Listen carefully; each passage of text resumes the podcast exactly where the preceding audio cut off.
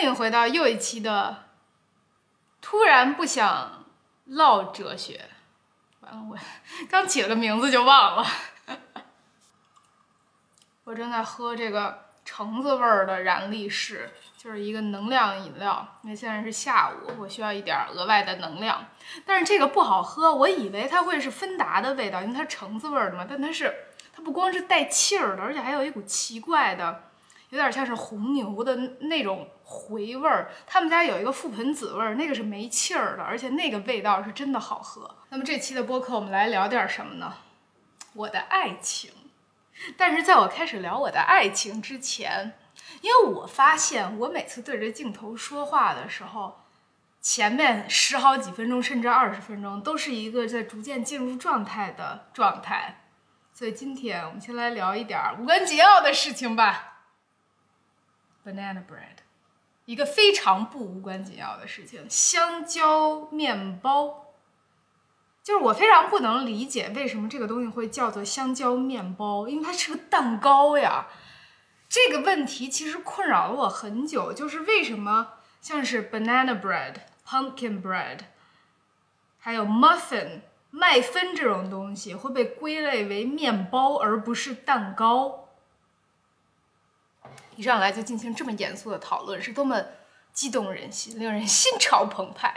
我之所以想讨论这个，是因为我今天早上做了 banana bread，是一个我做了很多很多次的配方，不是实验，所以这回没有翻车。我第一次听说 banana bread 这个东西，是我刚刚去加拿大的时候，就是我那个房东他会给我。准备午餐嘛，他准备午餐就会分好几个部分，就是有喝的东西，一个饮料，一个三明治，有的时候会有薯片儿，有的时候会有甜点。然后有一天，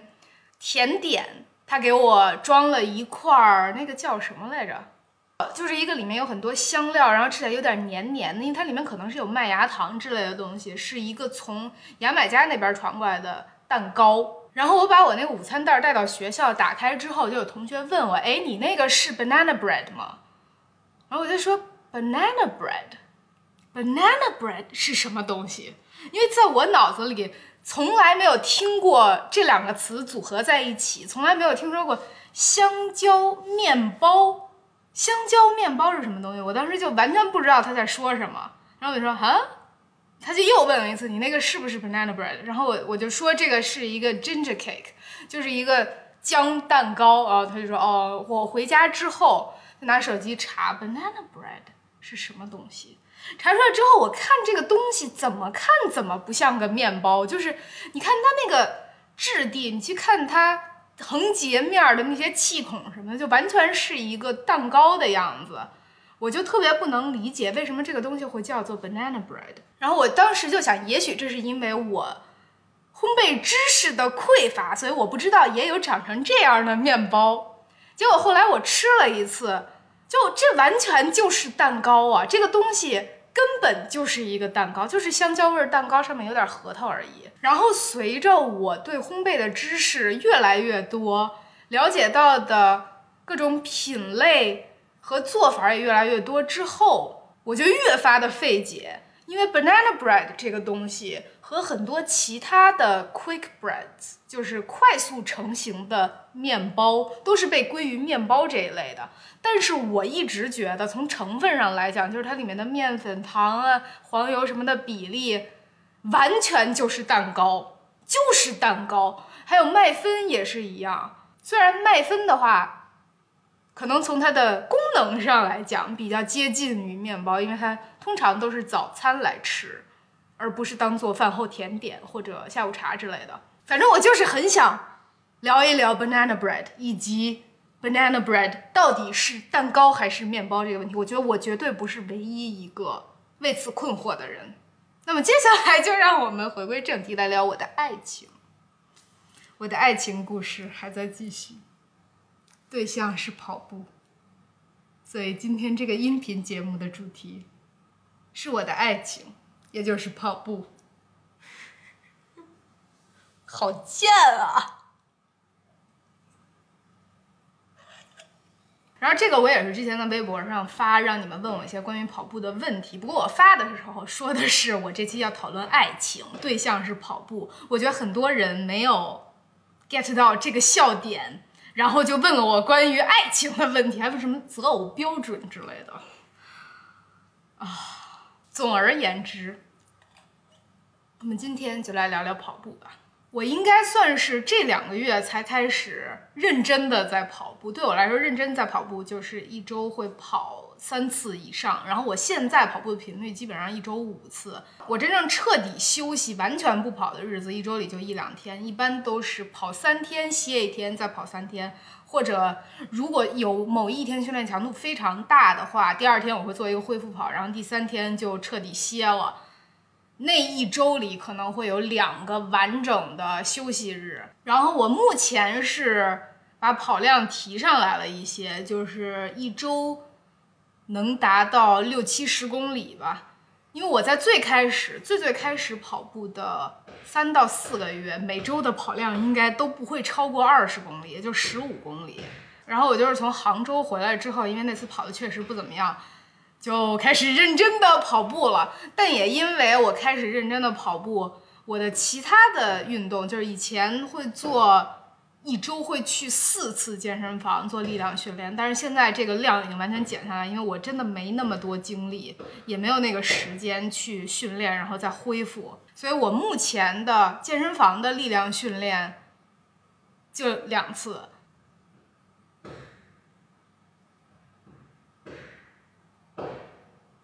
声音，我邻居在干什么？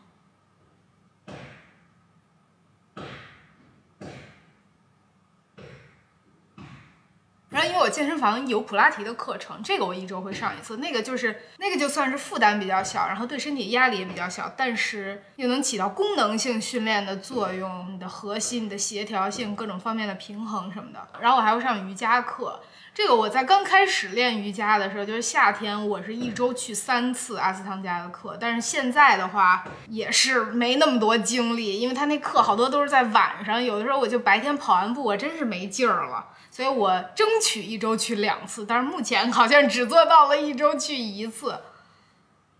呃，还有什么其他的训练？我自己在家的时候，就是跑步完了之后的拉伸啊、泡沫轴，然后我会做一些核心针对核心的训练，那个就不是什么任何有强度的训练，可能我就做两三组，我都不知道那个叫什么，就是你四肢撑着地，膝盖离地，然后对侧的手脚同时抬起来的那种东西。我自己在家是不太会做平板支撑的，因为我需要别人的监督才能坚持下去。但是如果有教练的监督，平板支撑我还是能做挺长时间的。我上次在健身房做平板支撑，就那天是练核心，我竟然撑了五分半，我自己都把自己惊到了。我从来，因为我很少很少做平板支撑，那可能是我第三次或者第四次做平板支撑，结果撑了五分多钟。可见跑步是真的会加强你的核心，而且那个时候我刚开始跑，也就三到四个月吧。看，跑步就是有这么多好处。不过就算你跑步的话，多做一点额外的针对核心的训练也没有什么坏处，反而能让你跑得更好。说回到具体的跑步计划上面，我现在做的绝大多数，可以说百分之八十都是轻松跑。就是心率在我最大心率的百分之七十左右，有的时候会稍微高一点点。如果前一天训练量比较大的话，然后这种轻松跑我一般都是十公里起步，通常都是在十二到十五之间。然后我每周会有一次，要么是 tempo run，要么是长距离的十八公里的那种。tempo run 的话，我就是先跑五公里热身，然后做四组，目前是做四组。一公里的 tempo 的配速就是在我的乳酸阈值的速度。对了，我突然想起来，之前有人问我是怎么确定，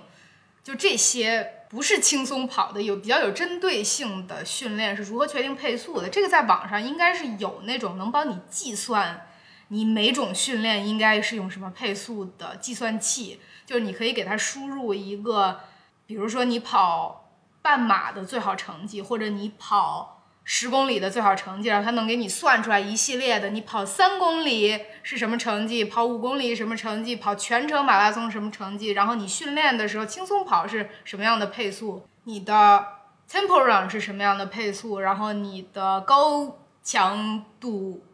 间歇性训练是什么样的配速，这个还是比较准的，至少我觉得。我计算出来的那个对我来说完成性还是很高的，而且确实能看到一些缓慢的进步。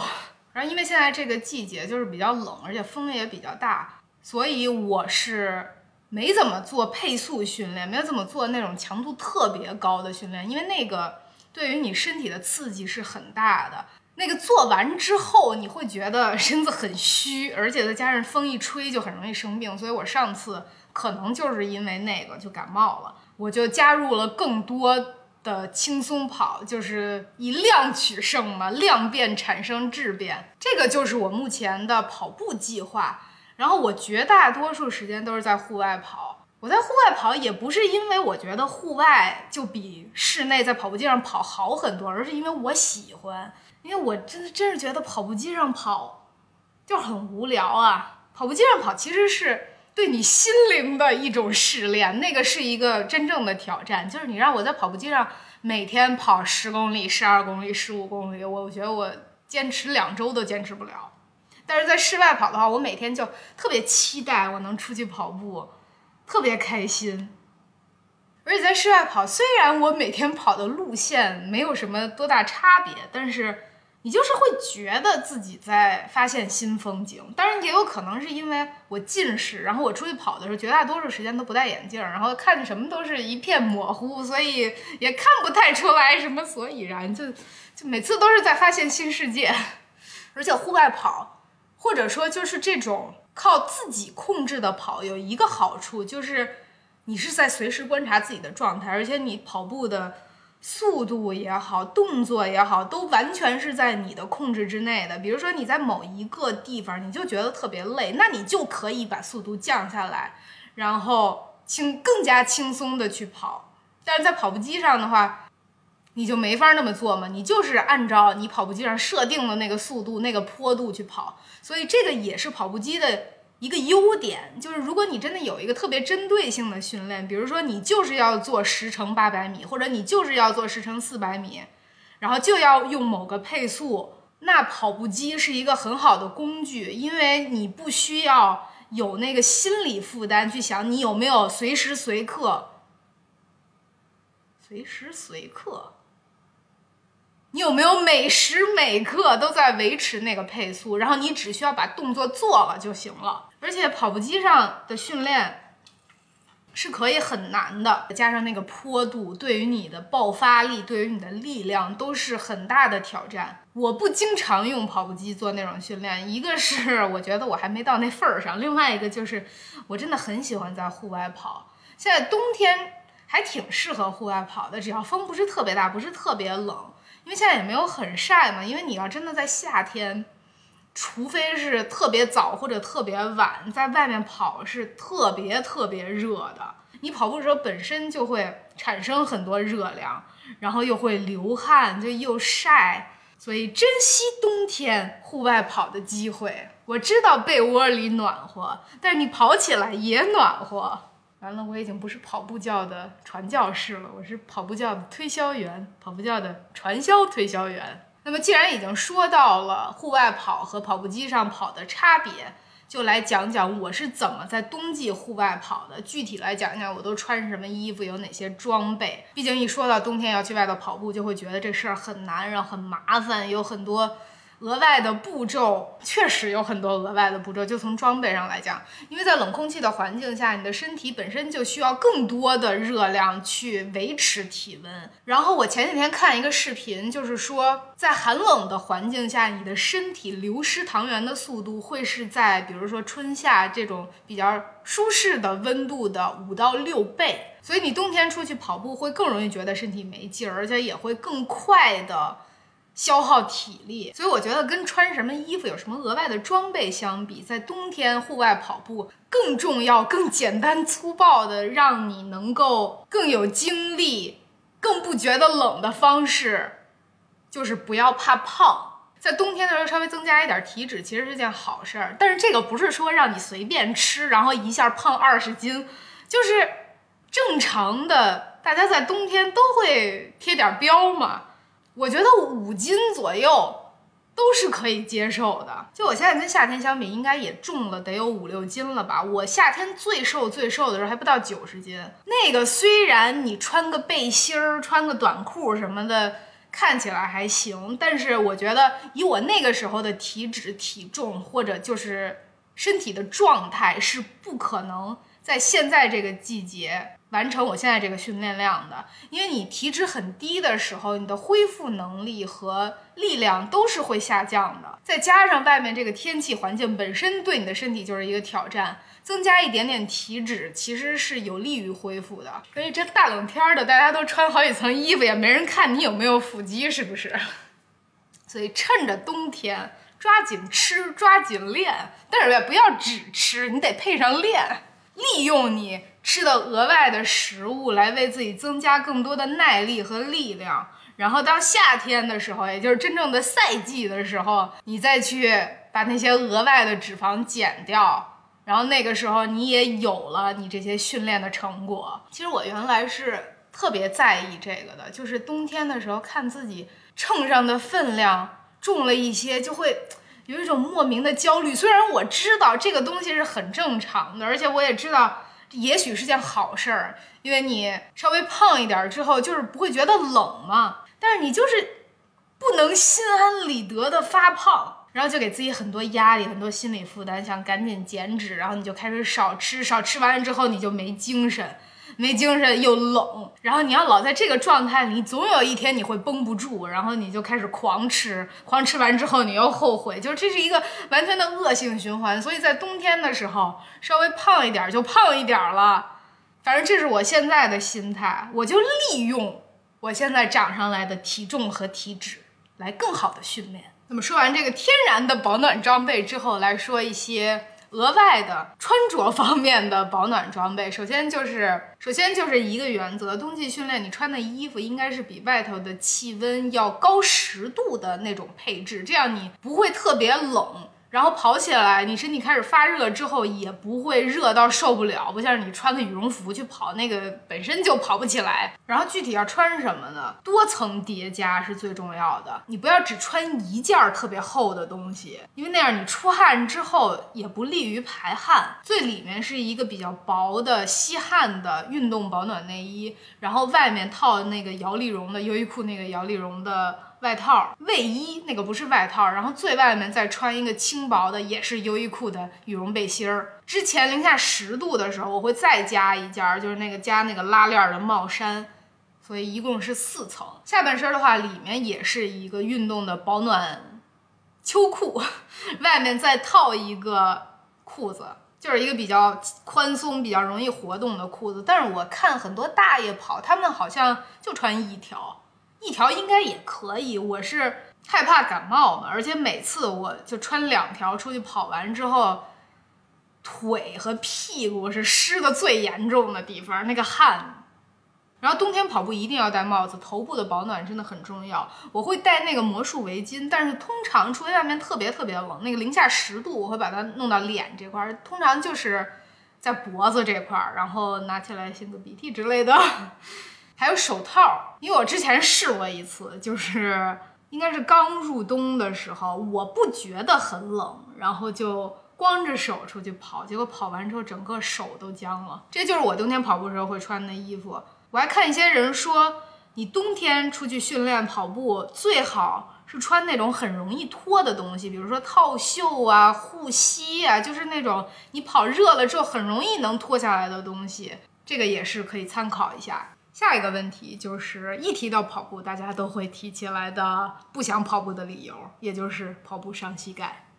跑步确实伤膝盖，这个我没办法否认。跟其他的大多数有氧运动相比，跑步确实是对身体的各个关节的压力和负担都比较大的运动。你在跑步的时候，受力的关节最多会承受自己体重三倍的重量。相比而言，像是骑车、游泳这种低冲击的运动，确实会没有那么大的负担。然后包括单车呀、椭圆仪这种器械，也是低冲击的有氧运动。所以，如果你只是为了健康考虑，你不需要跑步，你真的不需要跑步。跑步不是唯一的途径。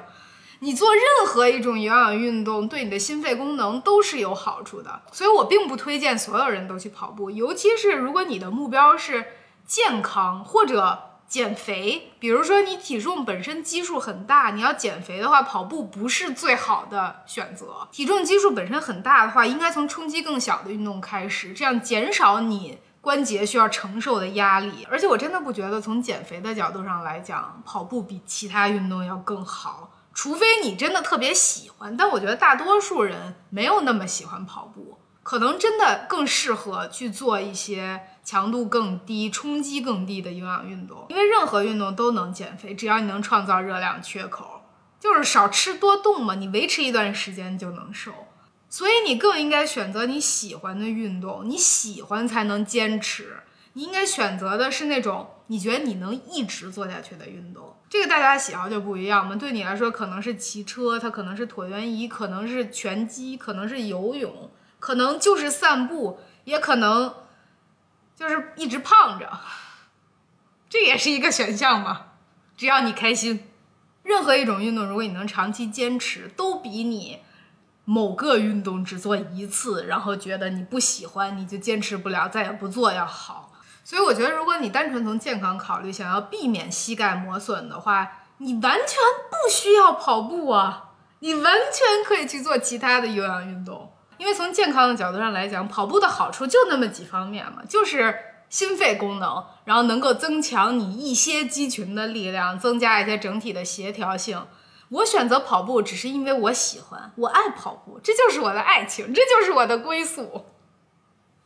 而且其实很多。职业的长跑运动员也会用一些其他的冲击力更小的有氧运动来训练，比如说，我是听说有很多运动员会骑车，他们都不是专门的铁人三项运动员，他们不需要去比骑车，他们只是在跑步训练之余加入了一些骑车的训练，因为骑车其实刺激到的是很相似的肌群，就是你的臀大肌还有腿部的一些肌肉。但是同时，它对关节、膝关节、髋关节、踝关节的压力又比较小，你就能做更长时间。比如说，你跑步实际上是很难连续跑三个小时的，职业运动员可能可以，但是业余选手真的很难做到。但是骑车的话，骑三个小时，经过一定的训练之后是可以做到的。然后在这个过程中，你不光能够强化那些肌群的力量，还能改善一些不协调。所以我现在是不是变成了骑车教的传教士了呢？另外一个我想说的就是，如果你想要跑步，喜欢跑步，但是又担心对膝盖产生的负担的话，有一些事情你是可以做，去减少对于膝盖的压力的。因为我看到很多评论是说，他开始跑步之后就注意到膝盖周围的酸痛或者膝盖不舒服什么的。这个很大程度上是因为你应该发力的那些肌群，就是你比较大、比较负责稳定的核心肌群和臀大肌什么没有力量，然后你的膝盖周围的肌肉就会代偿，它就会需要承受更大的压力。所以，如果你能够加强你的臀部肌群、你的核心肌群，让他们更好的参与到跑步的动作里面，你的膝盖的负担是可以减小的。然后，关于臀部发力这个问题，有人叫我描述一下臀部发力具体是一个什么样的感受，我也不知道这个对你们能有多大帮助，因为它具体到实践上面，你还是得自己去感受，这不是听别人说它大概是一个什么样的感觉，你的大脑就能。和那块肌肉产生连接的，对我来说，臀部发力往前推的感觉，就是你整个核心是紧凑的，它是收紧的，然后你会有种夹紧尾巴的感觉，就是你的屁股向中间夹紧，然后在那个动态过程中，就像是有一股风从你的。身体中后偏下部位吹过来，把你往前推，就是这种感觉。我现在跑步的时候，突然想到了一种更准确的描述，就是，比如说，你在一个电梯里。或者就是任何公共场合，但是你特别想放屁，这个时候你不是要夹紧屁股不让那个屁出来吗？但是，虽然有的时候你也能成功的阻挡，还有一些时候，它还是出来了，而且它出来的时候，并不是一个方向的，它不是单纯向外的，那个屁还有一部分，那个屁还有一部分的冲击力是向内的，就是那个向内的冲击力，想象那个感觉。乘以 百八十倍吧，这个是你臀部的感受。然后有了这个冲击力之后，一般人感觉到之后不会再有一个躲闪吗？那个躲闪就像是跳皮筋儿，然后这个就是你腿上实际的动作，就是有点像是跳皮筋儿似的往上跳，然后脚也在打屁股一样。这个风的声音好大呀所以你在跑起来的时候，其实不是在想怎么把腿往前送，或者怎么把髋往前送，而是在想怎么把腿往后踢，然后用这个向后蹬的力把你往前推。我也不知道我这么解释 是让这件事听起来更简单了，还是让这件事听起来更复杂了。但如果你真的想要调动起来臀部肌肉，然后减轻踝关节和膝关节的压力的话，还是需要一个 mind muscle connection，就是大脑和肌肉的连接、连接、联系、关系、关联。我不知道要用哪个词。其实你想调动任何一块肌肉去做某个运动的话，都需要这个。但是你想跑得好、跑得安全、跑的风险最小，并且跑得最快。最有效率的话，你是必须要调动起来臀肌的。你的臀中肌是负责稳定的，然后让臀大肌负责向前推的这个力。我前几天看另外一个视频，说的就是为什么有的人明明做了很多强化臀部肌肉的有针对性的动作，像臀桥这种，跑步的时候还是感受不到臀部发力。他就说，可能不是因为你真的是那块臀大肌特别弱。而是因为你对侧的肌肉太强、太紧张了。因为你想要做某个动作，想要调动起某块肌肉，比如说你想做一个举的动作，就是用你的二头肌。这个时候，你身体自然而然的三头肌就是放松的状态，你才能这么做。然后你想把胳膊伸直的时候，三头收紧，你的二头是要放松的。但是如果你在跑步的时候，你想要用臀大肌发力，但是你髋关节前面就是它对侧那个肌肉是紧张的话，你就是做不到用大脑调动你的臀大肌，包括臀中肌也是。如果你想要用你的臀中肌去稳定，但是你大腿内侧的肌肉又很紧张的话，你也是调动不到它。所以在做有针对性的对于发力肌群的力量训练之余，还要去放松他们对侧的肌肉。可见跑步真的是一个很复杂的学问，就是你一旦开始跑，就会发现自己需要做的事情越来越多，越来越复杂，越来越难，哎，越来越有趣。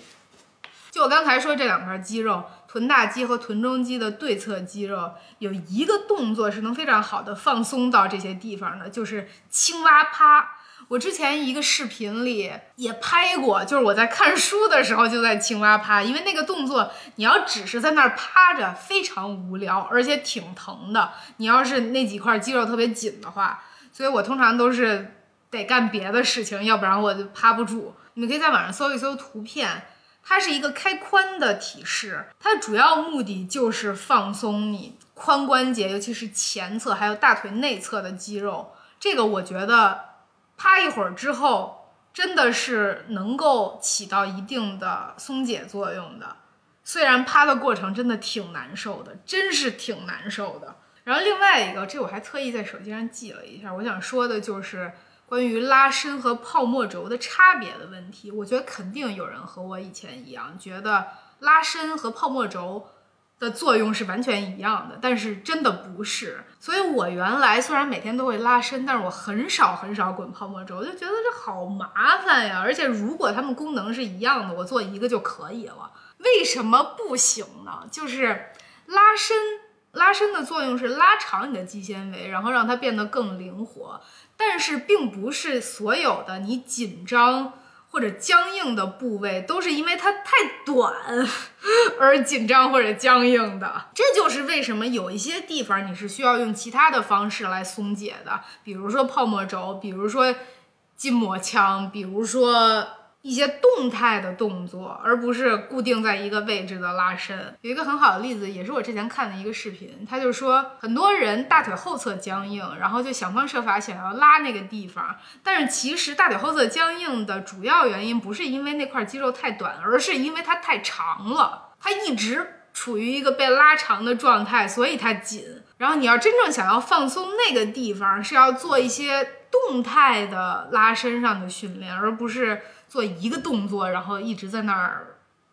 把它再次拉长，而且你做完很多运动之后，身体冷却下来，血液循环没有那么充分的时候，你的很多肌肉是会，肌肉组织是会粘连在一起的，这个也是会造成肌肉紧张的原因之一。然后这个就得靠筋膜球啊、泡沫轴之类的给它滚开。我现在也是。在我原本的拉伸步骤的基础之上，加入了很多泡沫轴，尤其是那些我有问题的地方，就是我的臀中肌是非常非常紧的，右侧这边就是我拖后腿的那条腿。呃，接下来还有什么问题呢？啊，有人问我如何越跑越远。就我看评论里，很多人说自己可能只能跑三公里，或者只能跑五公里，然后就再也跑不下去了。我觉得这件事儿越跑越远这件事儿有两方面，一个是纯粹的身体上的，就是训练上面，你必须得慢慢的、间接性的增加量和距离。比如说，你一周跑三次，你不需要每次都比上一次跑得多，你可能只要这一周或者两周里的一次比之前跑得多，就是跑得多，而且。不要贪心，想着同时增加量和强度，因为更长的距离和更快的速度都是对你身体的刺激。然后，如果你一下刺激给的太多，这个对身体会有太大的压力，也很难恢复。就是每次只能选一个，要么选速度，要么选距离。然后，另外一方面就是心理层面上的，因为你跑的越多，就会越发现你的身体往往能做到很多。你真正的障碍就是内心的不确定，所以对于这个，我觉得你最开始做一件事儿的时候，一定要找最容易的让自己做困难的事儿的方式。这是什么意思呢？就是你不要在自己状态特别不好、特别累的时候，想要推自己一把，说我今天一定要比上次跑得好，比上次跑得多，比上次跑得快，这个就是没必要。你没必要这么干，你本身就在做一件困难的事情，你没必要以最困难的方式去做最困难的事情，因为这样你就是在让你的大脑产生更多的负面联想，把跑步和更多的不适联系在一起，之后你就会觉得跑步这件事儿越来越难，越来越不想跑。所以到底要怎么办呢？就是别着急，找一天你精力特别充沛，你特别开心，状态特别好。那一天多跑一点儿，就一点儿，一点儿就行。然后用这一点点去创造一个关于跑步和对自己身体的挑战的积极印象，用这种小规模的进步来作为推动力，去刺激自己做更多、更困难、更有挑战性的事情。下面一个问题问的是我在最艰难的时刻如何挺过来？我觉得他是在问，就比如说你做配速训练或者做。比较难的 tempo run 的时候，你真的觉得自己要坚持不下去的时候，怎么坚持下去？这个就让我想到，我跑步之后意识到了一个问题，就是一种差别吧，就是你身体的疲惫，这个差别就是真正的疲惫和困乏的差别。就是我觉得有的时候你跑步觉得累，觉得。体力不足，很多时候真的不是生理上的疲劳，而是你觉得这件事儿无聊，你干不下去了，那个就是困乏。如果你就停在那儿，你接下来一天也不会感觉特别好。但是你要是真的生理上的疲劳、疲惫的话，你是能够感觉到的。相信我，你绝对是能够区分这个的，因为那种疲劳就是由内到外的，你觉得自己虚了。不行了，动不了了，然后你停在那个时候，你去补给，你去干什么？你现在一天可能会觉得好一点儿。然后这个艰难的时刻就是另外一种差别，是困难和艰难的差别。困难对我来说是生理上的挑战，就是你现在让我去跑一个低于五的配速，一个四分多的配速，那个我觉得是困难，就是我的身体还没到那份儿上，我做那个很难，维持那个速度很难。但是艰难是一个心理上的意志力的挑战，就比如说我去做一个 tempo run，tempo run 的定义就是那种一个舒适的不舒适的感觉，就是一个可接受的不舒适的感觉。那个是你跑到最后一点点，你会觉得，哎呀，我真的不想继续了。我虽然身体没有力竭，但是我就是很难坚持，因为你很不适。在那种时候怎么办呢？你就只能骗自己，你就只能骗自己说，我跑到下一棵树我就停。然后你真的跑到下一棵树的时候，你就会想，我已经跑到这一棵树了，我就要跑到下一棵树，我跑到下一棵树就可以停。然后你慢慢就这么靠自己骗自己，不断的加深这个谎言，你慢慢就完成任务了，就是这样一个过程。然后有的时候出于各种各样的原因，比如说你的身体状态，或者你最近很忙、压力很大之类的，你就是状态不好。可能你做轻松跑都是一个很艰难的状态，你出门都是一个很艰难的状态。就比如说我前几天刚做完 Temple Run，第二天我就出去轻松跑，那个就是全程都很艰难，我的身体也感到酸痛，但是更难的还是心理层面上的。不过好在就是我发现我现在很多时候都是。比如说，我今天给自己设定目标是我要跑十二公里，我得跑到十公里才能进入状态。前十公里都是我非常困乏、非常艰难的状态，然后到最后两三公里终于进入状态了。但是也有的时候，最后两三公里你都进入不了状态。今天这一整天你就是艰难，你就是进入不了状态。但你能怎么办呢？至少你完成了。但是不管是哪一种生理上的困难也好，心理上的艰难也好，都不要停下来。我现在说的不要停下来，是不要把跑步这件事儿作为一个整体停下来，而不是说你今天不要停下来，停下来，你怎么着都得停下来。如果你把跑步这件事儿完全停下来，你想要重新开始是最难的，那个比一切都难。所以我说的这个不要停下来什么意思呢？就是你总能做点什么。你没精力去做高强度的训练，就轻松跑。如果你已经酸到你连跑都跑不了，就去做其他的恢复性训练。你总能做点什么。生活就是欺骗自己，骗着骗着你就信了。所以下一个问题就是跑步之后对我思维上的转变。第一个就是我觉得我现在已经把自己骗信了，困难的事情也没有那么难。这件事儿，然后就是一个我觉得非常重要的事情，也可能这个不完全是因为跑步，但是跑步绝对是这个转变的一个很大原因，就是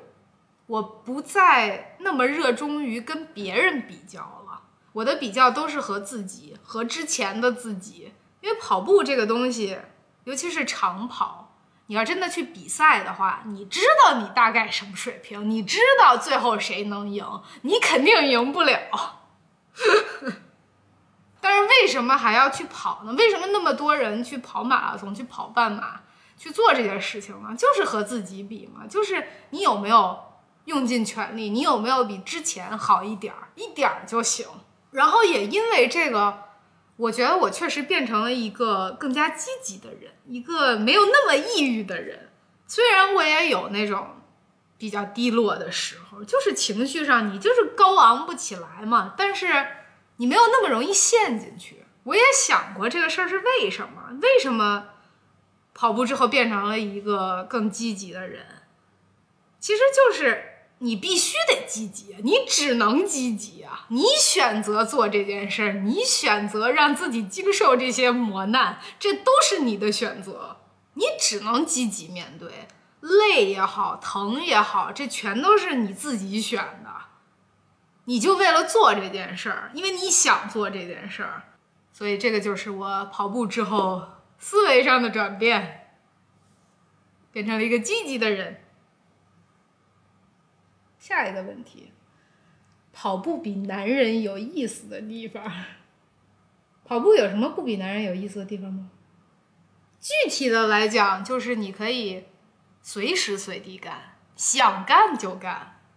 不用迁就别人，不用考虑别人的感受，不用礼貌微笑着听别人吹嘘他在某方面的能力。